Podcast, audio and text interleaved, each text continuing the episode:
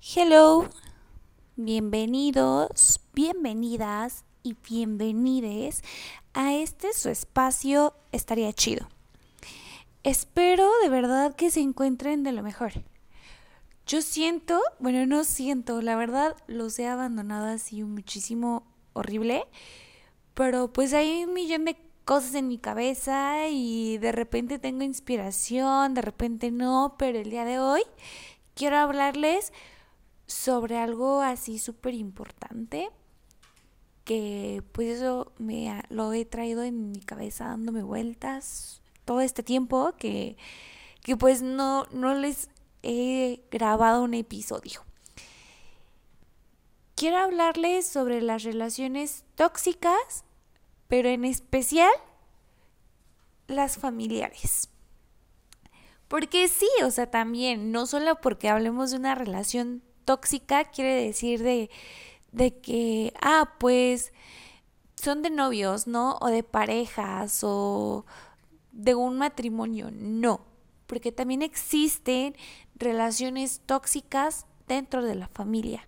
Y creo yo que son de esas relaciones de las que más trabajo nos cuesta porque nos han creado, nos han hecho creer que porque es nuestra familia debemos de respetar a nuestros mayores, por ejemplo, aunque esos mayores nos humillen, nos hagan sentir mal, nos menosprecien.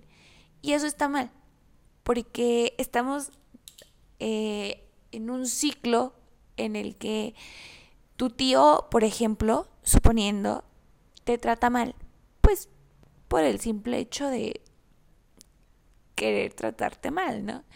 Y te pone sobrenombres y te humilla y te aparta y te hace menos. Entonces, cuando llega un momento en el que tú creces, haces lo mismo, pero con, alguno, con algún niño que no tiene la culpa, que no sabe cómo defenderse, porque obviamente como eres mayor que él, te tiene que respetar, entre comillas. Entonces vamos creando un círculo vicioso y vamos afectando el autoestima, la seguridad de las personas. Es importante romper con estos círculos, porque de esta forma no vamos dañando a personas y vamos generando un buen impacto. Sé que hay personas, o sea, bueno, sí, hay personas que nos dañan, pero el daño que nos hacen es pasajero, ¿no? Porque lo llegamos a superar en algún momento si vamos a, a terapia. Pero superar el daño emocional que te provoca un familiar es demasiado difícil. Porque a la persona que te dañó, a ese novio que te dañó, a esa pareja, a ese esposo que te dañó, a ese casi algo que te, que te hizo mucho daño, pues a lo mejor no lo vuelves a ver en tu vida. Pero a ese tío, a ese primo, a esa tía, a esa sobrina, a ese abuelo, a, ese, inclusive los mismos hermanos llegan a ser tóxicos, hasta los mismos padres llegan a ser tóxicos. Son personas con las que vas a tratar el resto de tu vida si tú así lo quieres. Entonces, ¿Cómo identificar esto? Llega un momento en el que a las personas dentro de tu círculo familiar les molesta lo que eres, lo que has logrado, porque a lo mejor ellos han logrado más, pero tú lo has hecho sin apoyo de alguien, tú lo has hecho por tus propios medios, pero esa persona ha llegado hasta donde está porque le pidió ayuda a fulanito, porque le pidió ayuda a sutanito, porque este depende de alguien y genera ese celo, ¿no? Y es cuando empiezan, por ejemplo, chismes de que, ah, pues sí, este, ella hizo esto, pero porque seguramente le ayudó X, o seguramente anda haciendo esto, o, y empiezan a suponer. Y cuando tú sabes firmemente lo que eres, lo que vales, lo que haces, pues hasta cierto punto, por ser una persona de tu familia, te hace dudar de ti mismo, te hace dudar de tu seguridad y te hace dudar de lo que realmente eres y te haces esa pregunta de que, ay, ¿realmente sí lo soy? ¿Realmente sí lo logré sola? Solo, sí, sí hice uso de ayuda, o sea, ¿realmente sí valió la pena? Y te minimizan y te hacen sentir que todo lo que tú has hecho es nada a comparación de lo que ellos hacen. También es muy común escuchar dentro de nuestra familia de que no, pues este tiene carrera universitaria, tiene un grado de maestría, tiene un posgrado, tiene dos carreras, no sé, pero tiene un grado de estudios eh, pues sí, más alto que los demás.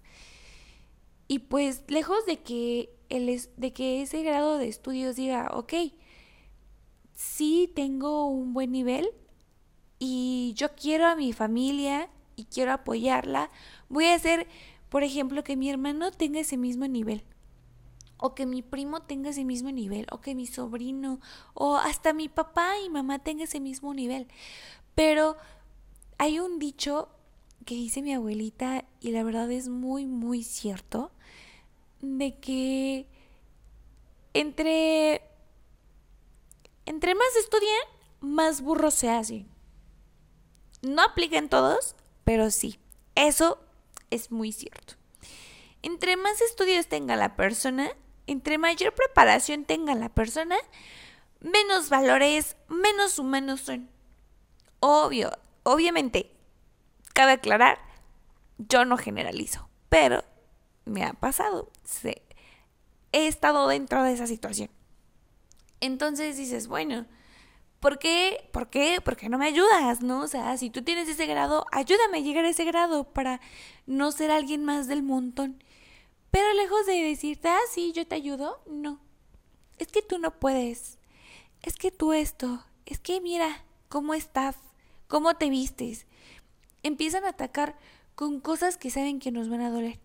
Y lo que siempre le va a doler a una persona es que ataquen a su apariencia, su físico. Porque es ahí en donde empiezan a generar esas inseguridades y nos hacen dudar. Hay personas seguras, o sea, he conocido personas súper seguras de sí mismas, pero cuando un familiar les llega a decir, es que tú no sabes, es que tú no, tú no piensas, es que ve cómo te vistes, ve cómo estás, estás pasada de peso, estás baja de peso, ese cabello está bien feo, ay, tus uñas, arréglate. Eso créanme, créanme que les da para abajo. Porque ellos se sienten a gusto con su apariencia, se sienten a gusto con lo que son, con lo que, con lo que dan a, a entender al, a las personas, con lo que dan a demostrar. Porque son personas que no se, no se fijan tanto en la estética, sino en cosas emocionales, en cosas más profundas. Pero siempre hay ese alguien que nos hace sentir mal. Entonces, lo que debemos de hacer con esa familia tóxica, con esa familia que te critica de pies a cabeza, tanto tu forma de ser como de vestir, como de arreglarte, es cortar de tajo y decir, ¿sabes qué? Hasta aquí. Yo no voy a aguantar tus groserías, yo no voy a aguantar tus humillaciones, yo no voy a aceptar que me hables de esa forma.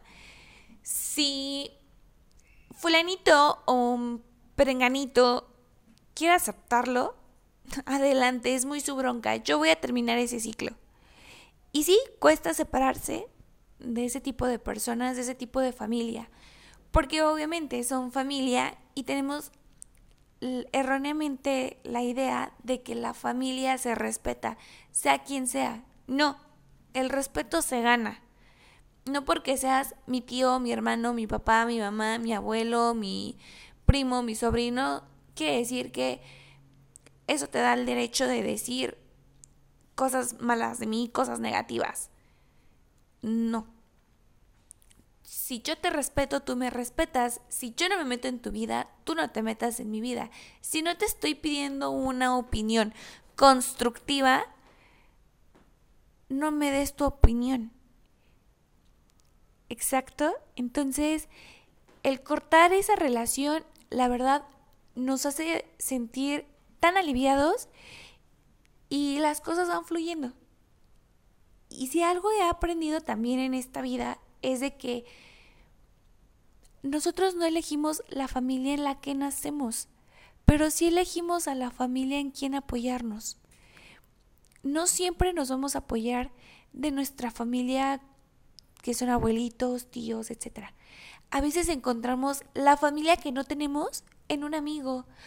A lo mejor encontramos esa tía buena onda en la tía de tu mejor amiga. A lo mejor encontramos ese primo buena onda en tu mejor amigo o en un, en un amigo que acabas de hacer. Entonces nosotros vamos siendo más selectivos y hacemos nuestra propia familia, nuestro propio núcleo familiar. De esos que decimos, ellos están en las buenas y en las malas, en las pedas y en los pedos. Porque es muy sencillo estar también como amigo en las fiestas, en el despapalle, en lo que todo está bien, ¿no? O sea, a lo mejor ahorita tengo dinero y te invito a comer, te invito a pasear, te invito aquí, te invito allá. Pero cuando no tengo dinero, te dan la espalda totalmente. Entonces, esos no son amigos y eso definitivamente no es familia. Familia son los amigos, personas cercanas, parientes que te apoyan y te ayudan a crecer, sin importar si ellos crecen o no contigo, porque hay quienes están muy arriba de ti, pero te ayudan para que tú llegues como a estar a ese nivel. Hay quienes están por debajo de ti, pero te ayudan para que sigas creciendo y no te quedes como ellos. Entonces, son ese tipo de personas a las que debemos de valorar y tener en nuestra vida. Y si tenemos la oportunidad, también ayudarlos. Regresar un poco de lo que nos dan. Porque también de esto se trata esta vida. De regresar lo poquito que nos dan o lo mucho que nos dan. Siempre hay que ser agradecidos con lo que tenemos. Porque de esa forma eh, la vida nos sonríe. Espero que les haya gustado muchísimo el podcast del día de hoy. Prometo en serio ahora sí ya no dejarlos tan abandonados. Espero que estén que tengan un bonito inicio de semana, un bonito día, fin de semana, no importa en qué momento estén escuchando este podcast pero espero que la estén pasando muy bien. Y recuerden que si un día se sienten súper mal, súper tristes, que la vida no tiene sentido, pongan su rola favorita y bailen. Griten, lloren, rían. No dejen de sentir esas emociones positivas. Expresen lo que sienten, lo que piensan. Porque eso los hará, los hará ser mejores personas.